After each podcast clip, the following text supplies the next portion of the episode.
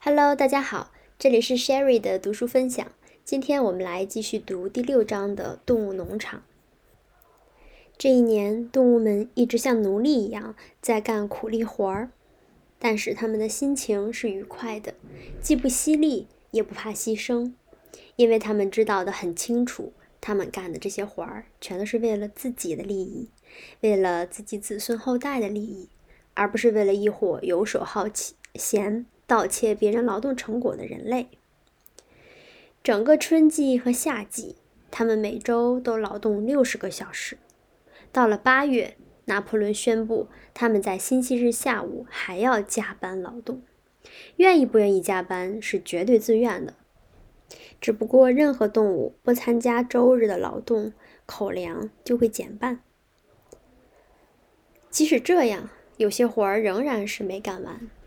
这一年的收成不如头一年好，有两块地本应该在夏初种上根菜植物，但因为没能及时翻种，所以没有种上。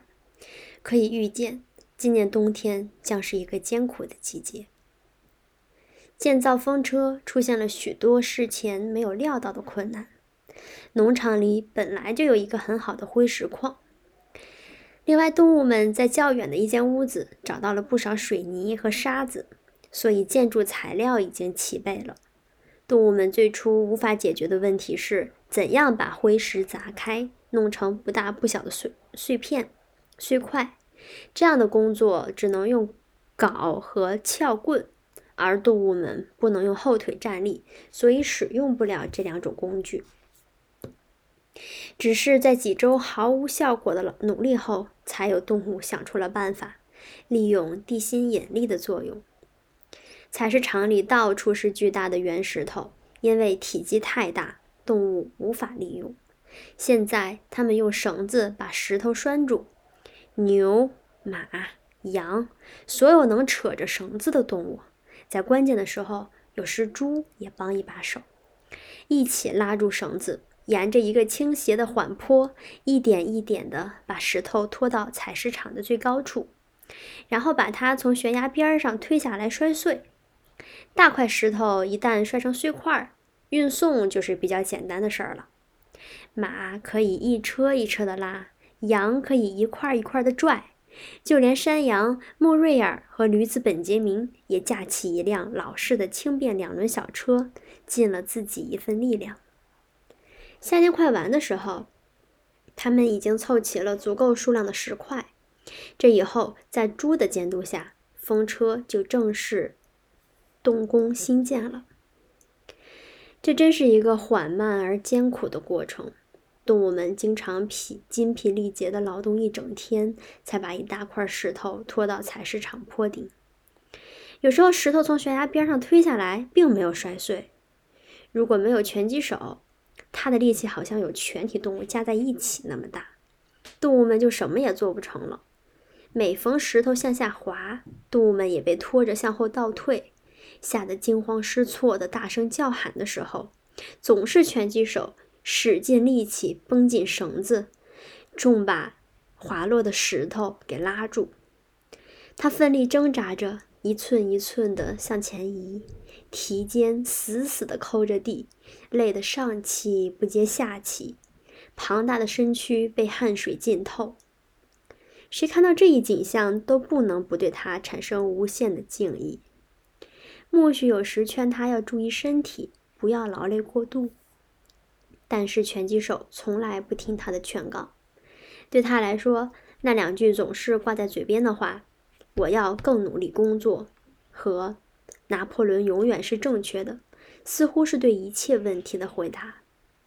他同小公鸡约好，每天早上提前三刻钟，过去只是提前半小时就把他叫醒。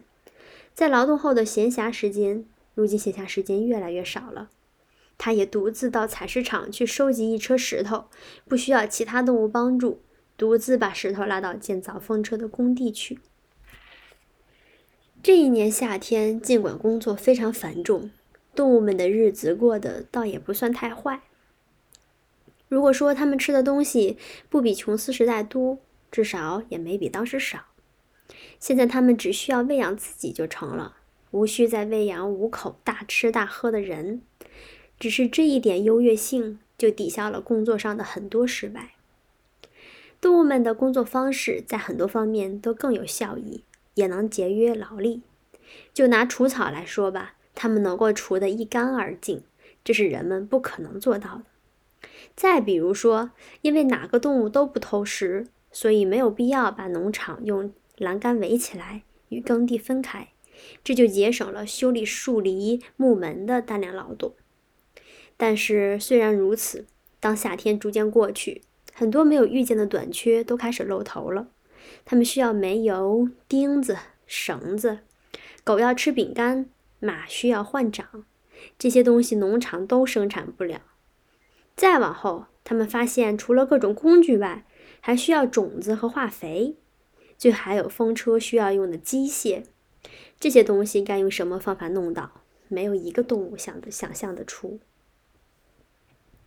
一个星期日下午和上午，当动物们聚齐准备接受一周的新任务时，拿破仑宣布，他准备实行一种新政策。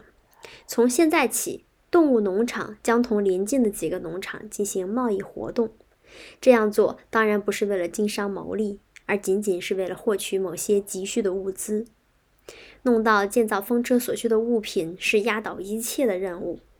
因此，他已经准备好一垛干草和当年收成的一部分小麦卖出去。以后如果还需要用钱的话，就必须出售鸡蛋来补足。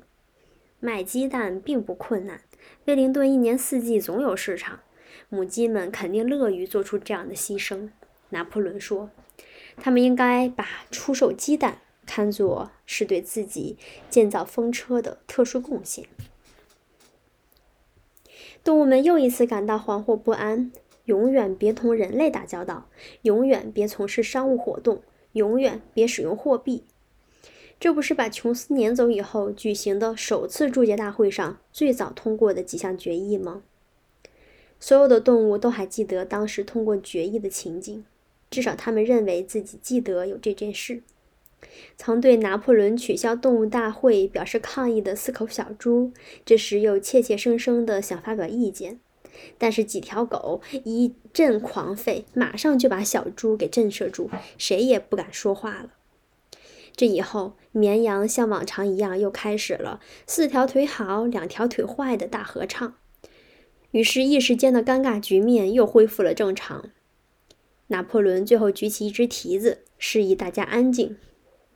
他宣布说：“所有的准备工作他都办好了，任何动物都不必同人类发生接触，因为显然没有任何一个动物愿意这样做。”拿破仑准备把整个担子都担在自己肩上。一位在温灵顿当律师的温佩尔先生已经同意做动物农场与外部世界打交道的中间人。他每周星期一都会到农场来接受给他的指示。在结束这一发言时。拿破仑像往常一样高呼“动物农场万岁”的口号。这以后，动物齐声歌唱《英格兰牲畜之歌》，集会就解散了。后来，尖嗓到农场各处走了一圈，对动物们进行抚慰。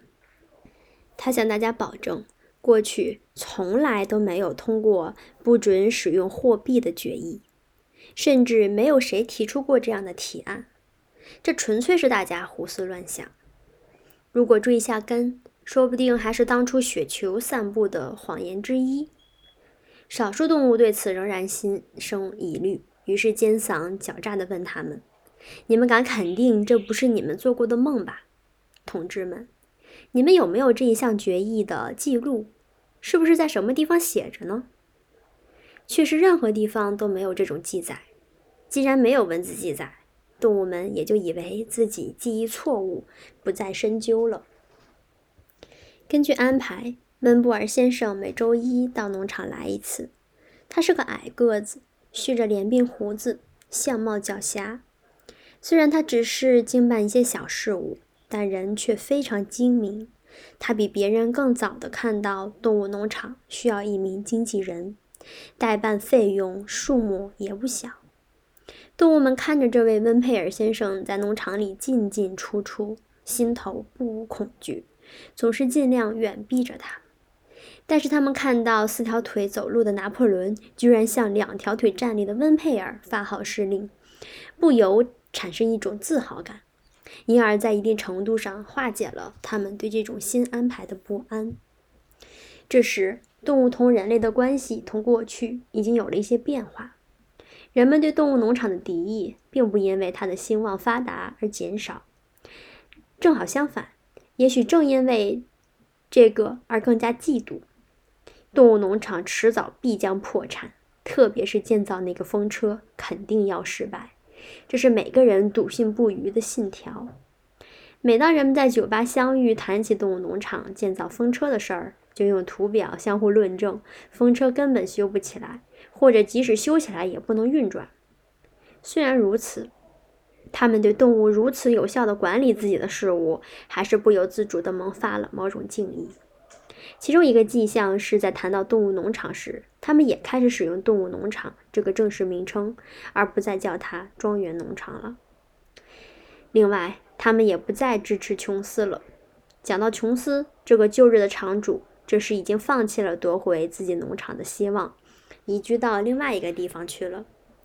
除了通过温佩尔外，动物这时同外界还没有其他联系，但人们却不断的传说，拿破仑就要同黎林农场的皮尔金顿先生，或者是辖地农场的弗里德利先生，签订的某项具体的贸易协定了。但人们也注意到，从来没有拿破仑同时和两个人做生意的消息。大约就在这个时候，所有的猪突然都搬进农场主的住房，把那里作为自己的住所了。动物们又一次仿佛记得早年间曾经通过一个禁止这一行动的决议。这一次又是尖嗓出头说服大家，事实并非如此。尖嗓说：“猪是农场的头脑，他们需绝对需要一个安静的地方进行工作。对领袖来说。”近来，尖嗓提到拿破仑总习惯用“领袖”这个尊称。住在房子里，总比住在猪圈里更适合他尊贵的身份。话是这样说：当一些动物听说猪不仅在厨房里用餐，不仅把客厅当成他们的娱乐室，而且在床上睡觉，还是感到震惊。拳击手像往常一样嘟囔了一句：“拿破仑永远正确。”就让事情过去了。但是木须却认为自己确实记得曾经有过不许在床上睡觉的经历。他跑到谷仓一头的山墙旁边，望着写在上面的七条戒律，像猜谜似的想弄懂上面有没有这么一条。他发现自己只会读一些字母，就把山羊穆瑞尔拉过来。穆瑞尔，他说：“你给我念念第四条戒律，说的是不是不许在床上睡觉？”穆瑞尔费了不少力气才拼读出来。那上面写的是：任何动物不许在铺被单的床上睡觉。穆瑞尔终于读出来，太奇怪了，木须居然不记得第四条戒律，还提到了被单。但是既然墙上这么写着，那他一定本来就是这么回事儿。尖嗓这个时候正好从这里经过，身边还带着两三条狗。尖嗓毫不费力的把这整件事情讲得清清楚楚。同志们，他说。这么一说，你们肯定听说我们猪现在睡在农场床上的事情了。为什么我们不能在床上睡觉呢？你们不会认为有过什么禁止在床上睡觉的规定吧？床仅仅是意味着一个睡觉的地方。从这个角度来看，窝棚里的一堆稻草也是一张床。规定是禁止使用被单，因为被单是人们的发明创造。我们已经从住房的床上把被单撤走，改用毛毯了。用毛毯其实也挺舒服的，但是我们可以这样告诉你们，同志们，这种床的舒服程度对于我们猪来说并不够，因为农场的所有脑力工作都要由我们做。同志们，我想你们不会不叫我们好好休息休息吧？难道你们愿意看着我们过分劳累，无法履行自己的职责吗？你们肯定不想叫琼斯回来吧？动物们立刻向他保证，他们绝对不想这样。就这样，猪在住房床上睡觉的事情就再也没有动物议论讨论了。几天之后，当动物们被告知以后猪每天的起床时间要比其他动物迟一小时的时候，也没有谁对此发表不不平。秋天来临以后，动物们虽然劳累不堪，但还都十分快活。他们辛勤工作了一年，在干草和谷物卖出一部分以后，冬天的储粮虽然已经不是很富裕，但是他们已经建造了一半的风车，足以补偿一切了。秋收以后，天气一直晴朗干燥，动物们干活甚至比以前更勤劳。每天从早到晚，他们拖着石头在场地里奔走，心里想的是：这种苦活是值得做的。风车的围墙又可以高起一英尺了。拳击手甚至有时候夜里也起来，在明亮的月光下独自工作一两个小时。下工以后，动物们常常围绕着建造一半的工程走来走去，一边赞赏那笔直坚固的墙壁，一边为自己能建造这样壮丽的工程而感到又惊又喜。只有本杰明对风车没有表现出什么热情，但他除了像往常似的唠叨两句。驴子的寿命很长，这类隐晦的话以外，倒是没有说什么别的。十一月来了，刮起了呼啸的西南风，工程不得不中断，因为连绵的阴雨无法再搅拌混凝土了。最后有一天夜里，狂风怒号，农场所有的建筑物都刮得摇摇晃晃，大谷仓房顶上有一些瓦片也被刮走了。小鸡们好像同时在梦中听见远处响起了枪声，吓得惊醒起来，咯咯乱叫。次日清晨，动物们从各自的棚里、窝里走出来，发现旗杆已经被大风刮倒。另外，果园尽头的一棵榆树像个萝卜似的被连根拔起。这时，他们又发现了一件事情：每个动物从喉咙里发出一声绝望的呼嚎。原来，他们看到了一个极为可怕的景象。风车已经成为一片废墟了。动物们不约而同地冲向事故现场。拿破仑平时走路总是慢条斯理，这时也奔到最前头。可不是嘛，风车倒塌了。他们几个月艰苦奋斗的结果已经被夷为平地，地上到处扔着他们辛苦破开、运送过来的石块。动物们惊吓得说不出话来。只是悲苦的站在那里，呆呆的望着倒倒塌的乱石堆。拿破仑一言不发地踱来踱去，偶尔在地上嗅一下。他的尾巴越来越僵直，抽搐似的来回摆动，这表明他正在进行紧张的思维活动。突然间，他好像已经做出决定似的，站住不动了。同志们，他用不高的声音说。你们知道不知道谁是这件事情的罪魁吗？你们知道不知道是哪个敌人夜里溜进来把风车弄倒的吗？雪球！拿破仑突然用雷鸣似的声音大吼一声：“这都是雪球干的！这个叛徒，他出于狠毒的用心，梦想阻挠我们的计划，为他可耻的被赶走报仇，就利用黑夜溜进来，把我们将近一年的劳动成果毁掉了，同志们！”我在现场宣布判处雪球死刑。你们谁能叫雪球受到惩罚，谁就能够得到二级动物英雄勋章，外加半普什尔苹果的奖励。谁能活捉到雪球，就奖他一普什尔苹果。动物们听说雪球居然犯下了这样的罪行，都感到万分惊骇，齐声发出愤怒的呼喊。每个动物都开始思索。如果雪球再回来的话，该用什么方法把它捉住？几乎与此同时，在离小山不远处的草地上，已经有动物发现了一口猪的蹄印。这些蹄印只能跟踪几码远，看来是朝着树林中的一个缺口走去的。拿破仑仔细嗅了嗅这些蹄印，断定这就是雪球留下来的。根据他的看法，雪球很有可能是从林林农场那个方向跑来的。不能再耽误了，同志们！拿破仑查看了蹄印之后，大声喊道：“咱们还有工作要做呢！从今天早上起，咱们就重新建造风车，不管刮风下雨，咱要干一个冬天，要教训一下那个可耻的叛徒，让他知道咱们的工程不是他这么容易就破坏得了的。同志们，大家记住，我们的计划一定不能变更，我们要按照预期预定期限，一天也不改，前进吧，同志们！风车万岁！动物农场万岁！好的，第六章就到这里，我们下期再见。